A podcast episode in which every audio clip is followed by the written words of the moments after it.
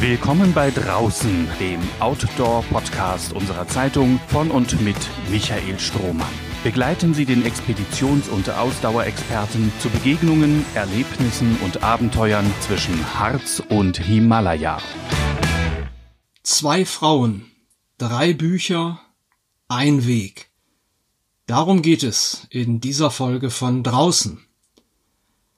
Vom Harz im Süden bis nach Wittingen und Bodenteich im Norden hat unsere so häufig unterschätzte Region einen ausgedehnten Anteil am grünen Band, das als Deutschlands größter Biotopverbund und als Wanderroute dem Verlauf der ehemaligen innerdeutschen Grenze folgt. Diese einstmals scharf bewachte Grenze gilt gemeinhin als dunkel eingefärbte Aneinanderreihung von Schicksalen, Drangsalierungen, schmerzvollen Erinnerungen und mit tödlicher Präzision vereitelten Fluchtversuchen. Das Wortspiel vom früheren Todesstreifen, der sich nach der Überwindung der Teilung zu einem einmaligen Lebensraum entwickelt, drängt sich auf. Übrigens nicht nur auf deutschem Boden, sondern fortgesetzt in all den Ländern nördlich und südlich von uns, die am sogenannten Eisernen Vorhang lagen. Wir halten fest, das grüne Band hat innerhalb Deutschlands eine Länge von fast 1400 Kilometern. Der manchmal nur 50, manchmal einige hundert Meter breite Geländestreifen folgt dem ehemaligen Grenzverlauf von Travemünde an der Ostsee bis zum Dreiländereck bei Hof. Wir halten außerdem fest, unsere Region steuert landschaftlich wie zeitgeschichtlich erhebliches bei zum grünen Band als Erlebnisraum. Der Brocken im Harz ragt unter beiden Aspekten gesehen heraus. Doch gibt es sehr viel mehr zu entdecken entlang der heutigen Ländergrenze zwischen Sachsen-Anhalt und Niedersachsen. Da wären das Eckertal zwischen Stapelburg und Abbenrode, das große Bruch zwischen Hornburg und Jergsheim, die Tagebaulandschaft zwischen Schöningen und Hötensleben sowie Helmstedt und Harbke, durch die die Grenze zum Teil mitten hindurch lief. Außerdem der Lappwald zwischen Helmstedt und Weferlingen oder der Drömmling bei Grafhorst und Öbisfelde der wichtigste Durchlass des Eisernen Vorhangs, der Grenzübergang Helmstedt-Marienborn mit der Gedenkstätte Deutsche Teilung in Marienborn, liegt direkt an der Route für Wanderer oder Radfahrer, die das grüne Band erkunden wollen. Ebenso die aneinanderstoßenden Nachbardörfer Zicheri im Westen und Böckwitz im Osten, die der Todesstreifen so gründlich voneinander trennte, als lägen Meilen zwischen ihnen. Das Fest der Begegnung zum Tag der deutschen Einheit, das alljährlich direkt an der A2 in der Gedenkstätte Deutsche Teilung in Marienborn gefeiert wird, stand für 2021 im Zeichen des grünen Bandes. Initiativen und Institutionen, die sich um Erhalt und Weiterentwicklung des Bandes kümmern, kulturell wie ökologisch, gaben dort Einblicke in ihre Arbeit. Für mich war es die Gelegenheit, zwei Autorinnen zu treffen, die Wanderbücher über das grüne Band geschrieben haben. Anne Hertel hat dies in klassischer Form getan. Sie verfasste zwei Wanderführer, einen für den Süd- und einen für den Nordabschnitt, randvoll mit nützlichen Tipps für all jene, die sich zu Fuß auf den langen Weg von Hof nach Travemünde machen oder nur bestimmte Sektionen erkunden wollen. Die andere, Beatrix Flatt aus Helmstedt, hat als freie Journalistin vor allem die Begegnung mit Menschen beiderseits der ehemaligen Grenze gesucht. Für ihr Buch Grenzenlos ist sie mit Unterbrechungen 63 Tage lang auf dem grünen Band unterwegs gewesen. Mit beiden Frauen konnte ich mich wegen des engen Zeitrahmens beim Fest der Begegnung in Marienborn leider nur zwischen Tür und Angel über ihre Erlebnisse und Einschätzungen unterhalten. Wissenswertes zum Beispiel zur touristischen Infrastruktur am oder zur Orientierung auf dem grünen Band kam dabei allemal zutage. Doch hören Sie selbst.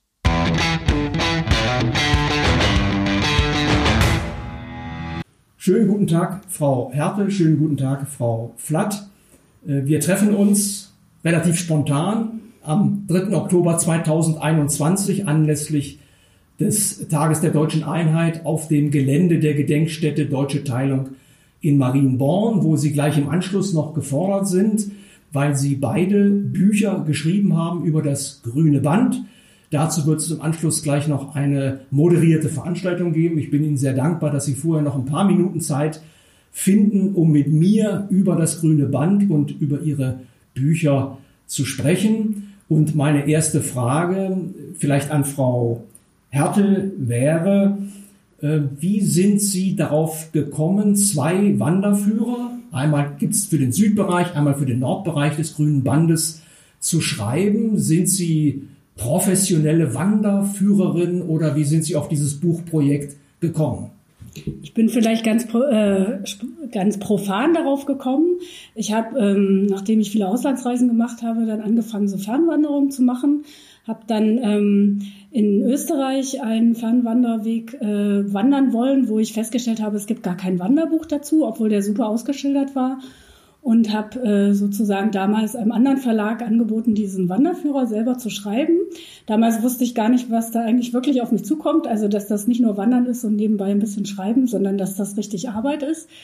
Und so hat das gestartet und als nächstes Projekt hatte ich, äh, bin ich zum Grünen Band gekommen. Ich komme hier aus der äh, Region, also ich wohne zwar nicht so nah am Grünen Band, dass ich historisch äh, das erlebt hätte, aber ich ähm, kenne das grüne Band und habe eigentlich erst während des Laufens und des Schreibens, also ich bin es erst abgelaufen, um zu gucken, ob sich da, ob, sie, ob man das machen kann auch. Also es muss ja auch wandermäßig möglich sein, ja. Und ähm, habe dann äh, festgestellt, das geht und habe dann eigentlich erst die Vielfalt, die dieser Weg bietet, also von der historischen Seite bis zur kulturellen, bis zu dem Biotop entdeckt damit. Ja, mhm. so. Und äh, dass die Bücher, dass das zwei Bücher sind, hat auch äh, wanderliche Aspekte. Man kann ein fettes Buch, wird man nicht mittragen. Und der Verlag hatte damals die Idee zu sagen, äh, wir könnten doch erst Teil zwei veröffentlichen, dann verkauft sich Teil eins besser. Wie auch immer, also ich glaube, dass das von der Dicke der Bücher her und von dem Gehalt auch äh, gut ist. Und so endet das erste Buch dann vor dem Harz. ja. ja. Also diese Einteilung in zwei Bände, das ist jetzt im Grunde auch die Hälfte der Strecke in etwa oder äh, wo endet der Süden, wo beginnt der Norden, woran macht man das fest?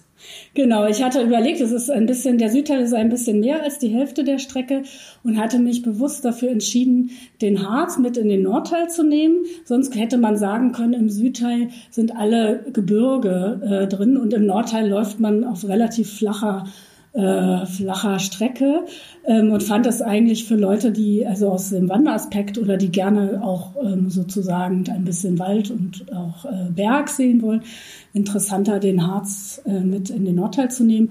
Und der Harz hat ja auch nochmal eine besondere Grenzgeschichte, auch mit dem, ähm, mit dem Brocken äh, als ganz besonderes Objekt. Und ähm, von daher gibt es sozusagen im Nordteil sowieso Highlights, aber auch nochmal ein Gebirge. Ja. So das grüne Band, also der Name sagt es ja schon, Band soll ja verbinden. Mhm. Was verbindet denn eigentlich das grüne Band miteinander? Was wird da miteinander verbunden? Ich denke, die ursprüngliche Idee war natürlich, ähm, die, die Biotope zu verbinden.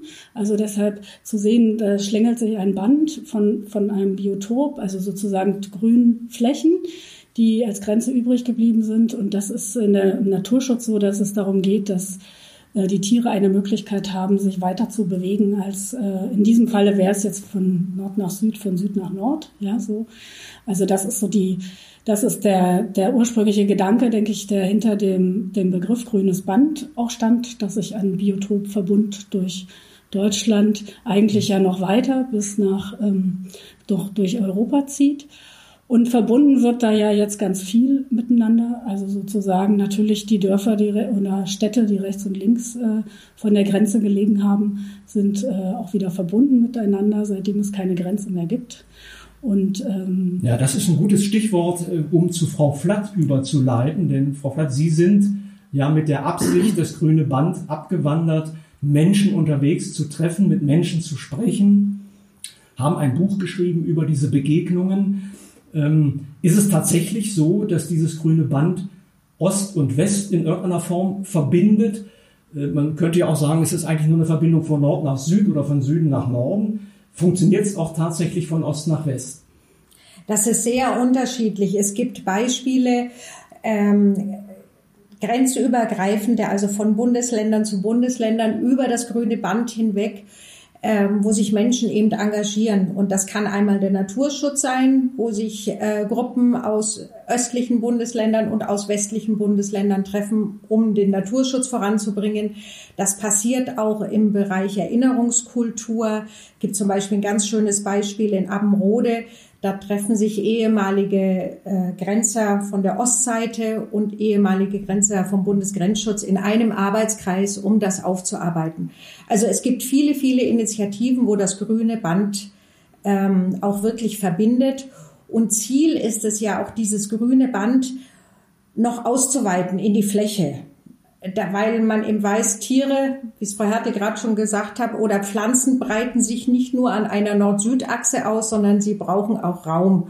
Von daher erweitert sich das grüne Band oder versucht, gibt es Initiativen, die versuchen, das grüne Band auch in die Fläche auszuweiten. Mhm. Und die Orientierung auf dem grünen Band. Hm, wir sprachen im Vorgespräch schon mal darüber, also der Otto Normalwanderer, wenn man das mal so bezeichnen darf, würde vielleicht davon ausgehen, man folgt immer so diesem Kolonnenweg, also wer sich mit der innerdeutschen Grenze näher befasst hat oder an ihr gelebt hat oder immer noch lebt, der weiß natürlich, dieser Kolonnenweg, auf dem sich früher die DDR-Grenztruppen bewegt haben, der hat natürlich eine ganz starke Orientierungsfunktion, aber die hat er nicht überall. Äh, wie ist das? Ist es schwierig, sich auf dem grünen Band zu orientieren? Also braucht man zum Beispiel eben auch einen Wanderführer, um sich nicht zu verirren? Also den braucht man auf jeden Fall oder man braucht ein gutes Navigationssystem. Also so einfach dem grünen, äh, dem Kolonnenweg zu folgen, so leicht ist es leider nicht. Also erstens ist der Kolonnenweg an vielen Stellen unterbrochen. Es gibt auch Kolonnenweg, der komplett zugewachsen ist, der durchs Dickicht geht. Ähm, es gibt auch ähm, die sogenannten Zufahrtswege zum Kolonnenweg, die dann zu irgendwelchen Grenzkasernen gegangen ist. Das heißt, wenn man immer nur auf Lochplatte läuft, kann es auch sein, dass man in irgendeinem Ort landet vor der Grenzkaserne, aber nicht mehr auf dem Kolonnenweg. Also einfach loslaufen und sagen, ich komme irgendwann an der Ostsee an. Ganz so leicht ist es nicht. Ich bin den Südteil mit dem Buch äh, von Frau Hertel gelaufen und das hat mir wirklich gute, gute Dienste erwiesen, hatte natürlich auch meine eigene Navigation und hatte auch die Routen vorher geplant, aber in Kombination mit dem Buch, um auch immer abzugleichen, ob das alles plausibel ist, äh, ist das auf jeden Fall hilfreich. Also wenn wir hören, da sind Abschnitte zugewachsen, man kommt da gar nicht durch, hm, gibt es da dann Überlegungen dafür zu werben, dass der Weg dort frei gemacht wird. Ähm, jetzt unter touristischen Aspekten, also woran liegt es, dass es an einigen Stellen gut begehbar ist, an anderen schwer oder gar nicht begehbar? Vielleicht nur mal einen Schritt, bevor ich die Frage beantworte, ist so, der, das grüne Band ist nicht mehr nur ein Weg. Es ist nicht nur der äh, Kolonnen oder im Osten häufig als Plattenweg bezeichnete Weg, äh, an manchen Stellen ist das so und an anderen Stellen, auch im Harz zum Beispiel, gibt es viele Alternativmöglichkeiten auch. Wenn er also zugewachsen ist, ist jetzt in meinem Buch beschrieben, wie man sozusagen drumherum kommt. Äh, das ist jetzt auch so frisch, dass ich jetzt mal sagen würde, es ist relativ aktuell, ja so. Es gibt aber auch, ähm, es gibt auch Stellen, also ich selber habe an vielen Stellen gesucht auch, weil dort irgendwie Zementwerke sich ausgebreitet, also da Steinbrüche sich ausgebreitet haben oder so. Ähm, also ich will, ich, ich habe einmal mit einer Touristeninformation telefoniert, die gesagt haben, sie werben nicht fürs grüne Band. Das habe ich nicht verstanden. Auch die Erklärung habe ich unterm Strich nicht verstanden. Ähm, das, es klang mir ein bisschen danach, dass es gewisse Gefahren gibt am grünen Band auch. Also es gibt Minen, es gibt abgerutschte Stücke und so weiter. Aber äh, ich, es, es ist äh, gut dafür zu werben, die, dass dieses grüne Band weiter gepflegt wird. Und im Moment machen das die örtlichen Vereine äh, in der Regel, die Heimatvereine oder der BUND an manchen Stellen intensiver. Und äh, ich finde, dass, äh, ich weiß nicht, ob es den Ortschaften, den anliegenden ähm, Landkreisen schon wirklich so präsent ist, dass das auch eine Perle ist, das grüne Band. Es gibt, glaube ich, so einen Zwiespalt zwischen, wir wollen hier auch nicht zu viele Touristen oder im Zwiespalt zu sagen, wir haben die Infrastruktur nicht, wie sollten wir das denn bewältigen können? Aber man kann natürlich Infrastruktur damit schaffen. Und äh, das grüne Band ist trotzdem anstrengend zu bewandern, würde ich jetzt so sagen, so dass man mit Wanderern zu tun hat, die in der Regel interessierte Leute sind, die sportliche Leute sind, die das wertschätzen, was sie treffen unterwegs. Und von daher würde ich auf jeden Fall Mut machen, ähm, dafür zu bewerben, dass dieses diese Stücke, die äh, fehlen, es gibt fehlende Stücke und Stücke, die auch äh, in schlechtem Zustand sind, dass da die Vereine, dass sich die Menschen vor Ort damit beschäftigen, wie sie das äh, so weiterentwickeln, dass das für Fremde einsichtig ist, wo man hier lang muss. Also ich höre raus, die Infrastruktur für Wanderer, für Touristen, die ist also da sehr unterschiedlich. Mhm. Man kann dann mal Abschnitte haben, wo man Glück hat und wo man dann auch auf Übernachtungsmöglichkeiten, Versorgungsmöglichkeiten stößt und dann ist man plötzlich vielleicht auch wieder in der Einöde. Äh, Frau Flatt, wie haben Sie das gemacht, als Sie äh, 63 Tage lang sind Sie ja gewandert auf dem grünen Band mit Unterbrechungen, aber Sie haben das ganze grüne Band kennengelernt. Äh, muss man da sehr viel Verpflegung selber mitführen, um das überhaupt dann äh, von A nach B kommen zu können? Muss man immer was zu trinken und zu essen bei sich haben, weil man ja auch nicht andauernd durch Ortschaften kommt. Also zu trinken und zu essen sollte man auf jeden Fall genügend dabei haben, zumindest für einen Tag. Ähm, ich habe es für mich so organisiert, dass ich abends immer eine Übernachtung hatte, die ich mir auch im Vorfeld gesucht habe, weil spontan plötzlich kommt kein Gasthof oder irgendwas. Es gibt auch Menschen, die machen das mit Zelt, die machen das völlig autark. Das war jetzt nicht mein Weg. Das heißt, ich wusste immer, abends kriege ich dann hoffentlich was zu essen und Frühstück in der Regel auch, aber tagsüber. Also das war die absolute Ausnahme. Und ich sage Ihnen, wenn es irgendwo um 10 Uhr morgens einen Kaffee mal gegeben haben sollte, ich glaube, es ist einmal passiert, da habe ich morgens um 10 ein dickes Stück Torte gegessen, egal welche Uhrzeit, mitgenommen. ähm, Genau, also man muss sich schon vorbereiten und muss wissen, was einen erwartet. Das ist jetzt nicht so ein Premium-Wanderweg, wie man es vielleicht oft auch in den Alpen hat, wo man weiß, da kommen Hütten, da bekommt man leckeren Kaiserschmarrn und sowas. Das ist es nicht. Also man ist auf sich selbst gestellt, weitgehend. Das mag ja auch der Reiz der Unternehmung sein, eben genau diese Ruhe, diese Stille zu haben, mhm. nicht andauernd Ortschaften, nicht andauernd Gasthöfe, äh, oder Trubel in irgendeiner Form. Das Stichwort ist vielleicht nicht zu sehr für den Tourismus zu öffnen. Macht ja vielleicht auch Sinn vor dem Hintergrund, wenn dort eben tatsächlich auch Biotope entstehen sollen, wenn dort vielleicht Ruhezonen entstehen sollen oder schon entstanden sind für besondere Tierarten, für besondere Pflanzen. Also wie viel Tourismus wäre denn da überhaupt sinnvoll vor diesem Hintergrund?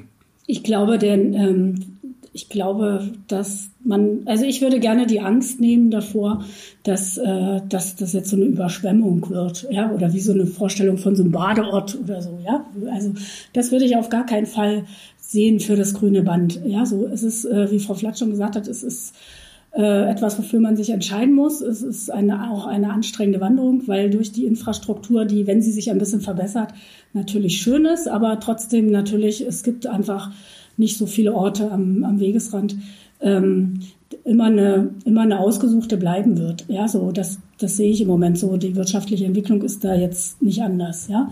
Und deshalb äh, denke ich, dass, ähm, dass sich, dass man nicht, dass, dass der Tourismus sich auf jeden Fall entwickeln darf dort, ja. Und äh, dass die örtlichen Vereine das nutzen äh, sollten. Ähm, Aber das heißt ja auch nicht gleich, dass da Hotels und sowas gebaut werden müssen. Mhm. Also wenn es irgendeine private Unterkunft oder ich hatte mal bei einer Kirchengemeinde ein Pilgerzimmer, wunderbar. Also solche Sachen und solche Initiativen reichen schon. Und wenn dann noch jemand da ist und sagt, ich stelle Ihnen auch noch einen Korb zu essen hin, weil es in diesem Ort kein, kein Gasthaus oder sowas gibt, das ist ja, was wir eigentlich mit Infrastruktur meinen. Ne? Wenn die Leute Tourismusentwicklung, dann sehen die vielleicht die Bettenburg. Die wird es mhm. nie geben, die soll es auch nicht geben. Aber so diese kleinen Dinge, dass jemand privat noch ein Zimmer vermietet und sowas, einfach dieses grüne Band als sanften Tourismus im Kopf haben, das würde schon ganz viel helfen. Und ich glaube, wenn ich da anschließen darf, ähm dass das das Besondere nochmal an diesem Weg ist, wo man mitten durch Deutschland äh, läuft und denkt, okay, woanders mache ich ganz andere Erfahrungen, da erfahre ich so viel Fremdes und Neues und jetzt hier durch Deutschland, da weiß ich ja eigentlich schon alles, ja, so. äh, dass diese Begegnung mit den Menschen, die man trifft in solchen Pilgerzimmern, die sich dann, äh, die dann einem noch einen Kuchen backen, weil sie wissen, wie die Lage ist, ja, so. Äh, das ist das, glaube ich, was es auch so wertvoll ist, weil dann auch die Geschichten erzählt werden, die, egal aus welchem Grunde man sich aufgemacht hat, hat es ja immer mit Geschichte zu tun, auf jeden Fall. Nicht nur mit Natur und nicht nur mit Sport und auch nicht nur mit Kulturprojekten. Und dieses, das erlebt man sozusagen, indem man da Menschen kennenlernt. Mhm. Ja, und das ist, glaube ich, der Wert.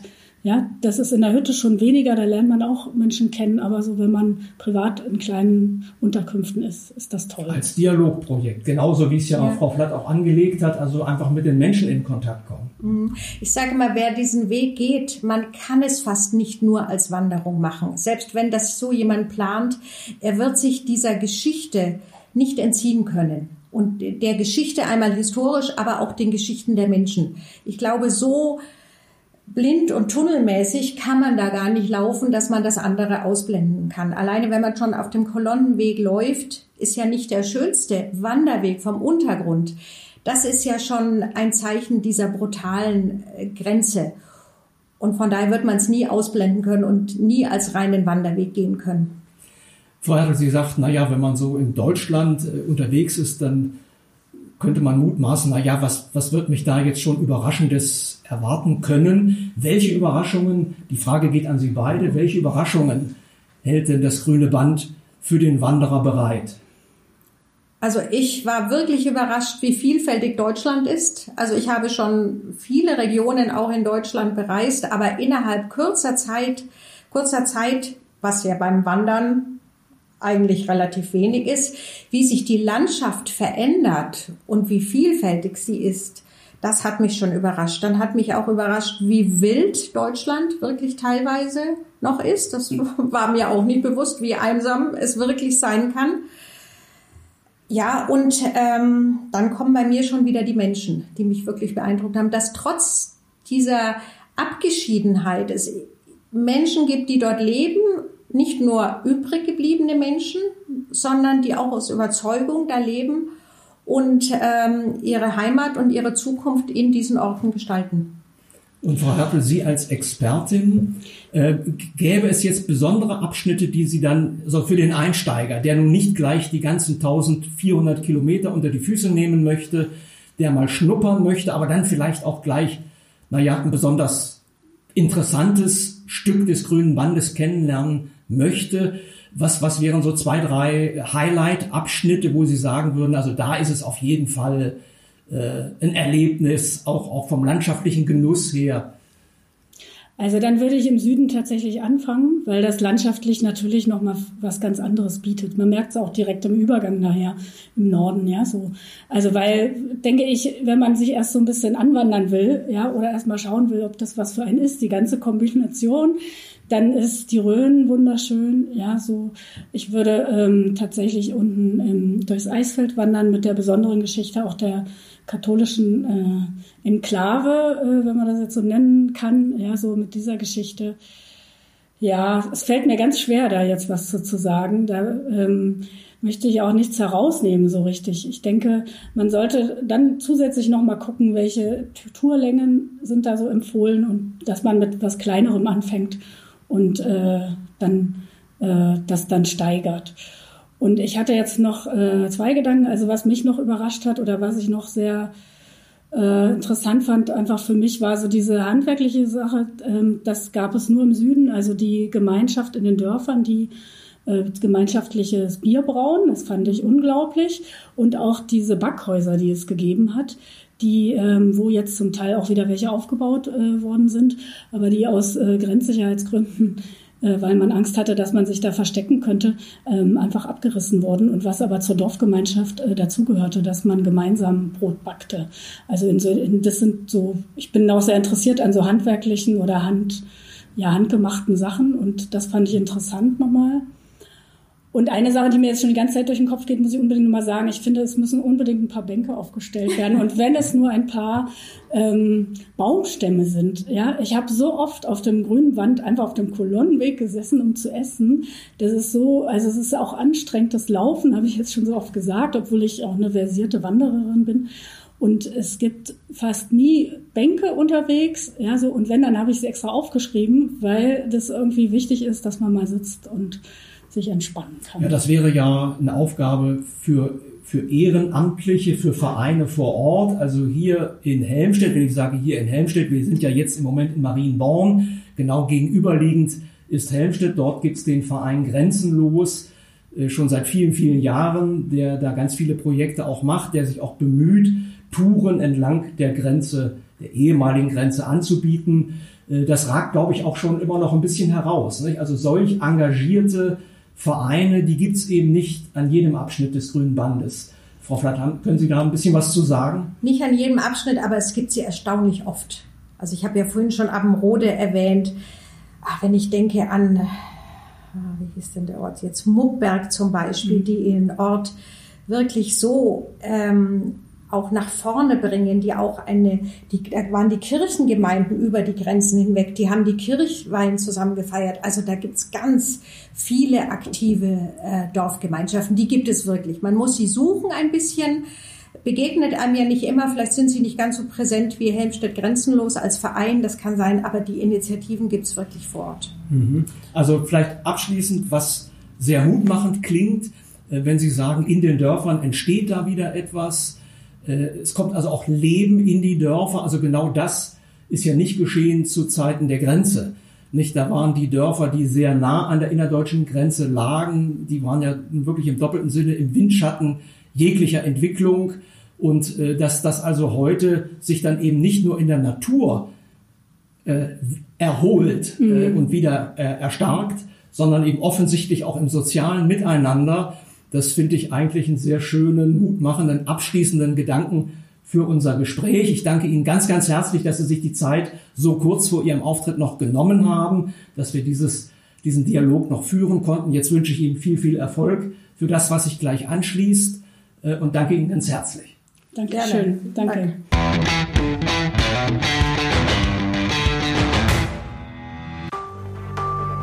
Mehr Podcasts unserer Redaktion finden Sie unter braunschweiger-zeitung.de slash podcast.